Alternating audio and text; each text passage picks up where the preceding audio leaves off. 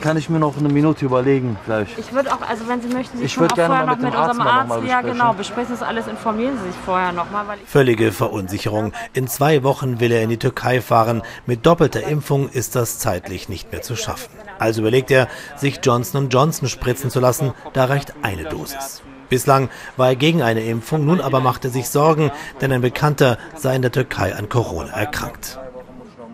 Er fühlt sich gut im Hotel und dann nächsten Tag, was da passiert ist, äh, ist gestorben. Ne? Man hat schon wirklich schon Angst. Ne? Und jetzt äh, vor allem die ganzen äh, Instagrammer und so, ne? die posten, ey, impft euch. Das ist wirklich äh, was Gutes, ne? wo ihr ganz ruhig äh, da rauskommt. Ne? Zwischen 40 und 150 Menschen kommen pro Tag zum Impfmobil in Düsseldorf. Heute herrscht hier reges Treiben. Impfarzt Tobias Esser hat gut zu tun. Überwiegend fragen die Menschen nach einer Zweitimpfung. Etwas weniger kommen hier zum ersten Peaks. Einige, die jetzt erst nach den Ferien bereit sind, sich impfen zu lassen. Es gibt Nachzügler, die mit der Zeit erst überzeugt worden sind, von Kollegen, Verwandten, äh, von der Öffentlichkeit, sich jetzt doch impfen zu lassen. Das Impfmobil steht direkt vor einem Einkaufszentrum. Trotz der zentralen Lage kommt es immer wieder mal zu Leerläufen, in der der Arzt sich mit anderen Dingen beschäftigen kann. Aktiv angesprochen werden die Passanten hier nicht. Das mache wenig Sinn, sagt der Arzt. Die Leute von der Straße zu motivieren, ist eine mühsame Sache, muss man sagen. Ja, es sind eher Leute, die sich dann zu Hause überlegt haben, sie möchten sich impfen lassen und kommen dann hier hin. Überdurchschnittlich viele wollen sich hier mit Johnson Johnson impfen lassen, weil einfach die Zeit drängt. Auch Abdulizar hat sich für diesen Impfstoff entschieden. Er nutzt seine Verletzungspause für die Impfung gegen Corona. Ich habe so das Gefühl, dass es halt äh, mit der Zeit halt immer schwieriger wird. Ne? Ich habe mir ja schon länger Gedanken drum gemacht. Mir ging es halt darum, immer gesund zu bleiben. Ich habe ein paar Mal gehört, ja, ähm, nach einer Impfung hat man so und so Probleme und ich bin halt sportlich ein bisschen motiviert und dann hatte ich nicht unbedingt so Lust, äh, krank zu werden. Aber ich bin jetzt gerade eh verhindert, deswegen dachte ich mir, das ist ein guter Zeitpunkt gewesen, das einfach zu machen. Und er, der in die Türkei reisen will, hat sich am Ende gegen Johnson Johnson und für BioNTech entschieden. Damit fühlt er sich sicherer. Seine Reise hat er jetzt verschoben.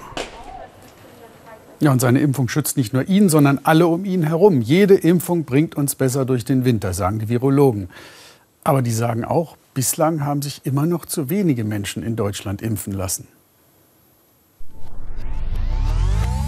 Seit Ende Dezember wird in Deutschland gegen Covid-19 geimpft. Im April nahm die Impfkampagne Fahrt auf. Im Frühsommer wurden an manchen Tagen mehr als 1,4 Millionen Dosen verabreicht. Seitdem sinkt das Impftempo. In der vergangenen Woche wurden nicht mehr als 280.000 Dosen pro Tag verimpft. Bislang sind in Deutschland 61,5 Prozent der Menschen vollständig geimpft. Andere EU-Länder stehen besser da. In Portugal sind 77,2 Prozent vollständig geimpft, in Spanien 73,6 Prozent. Im Nachbarland Dänemark sind 73,3 Prozent vollständig geimpft.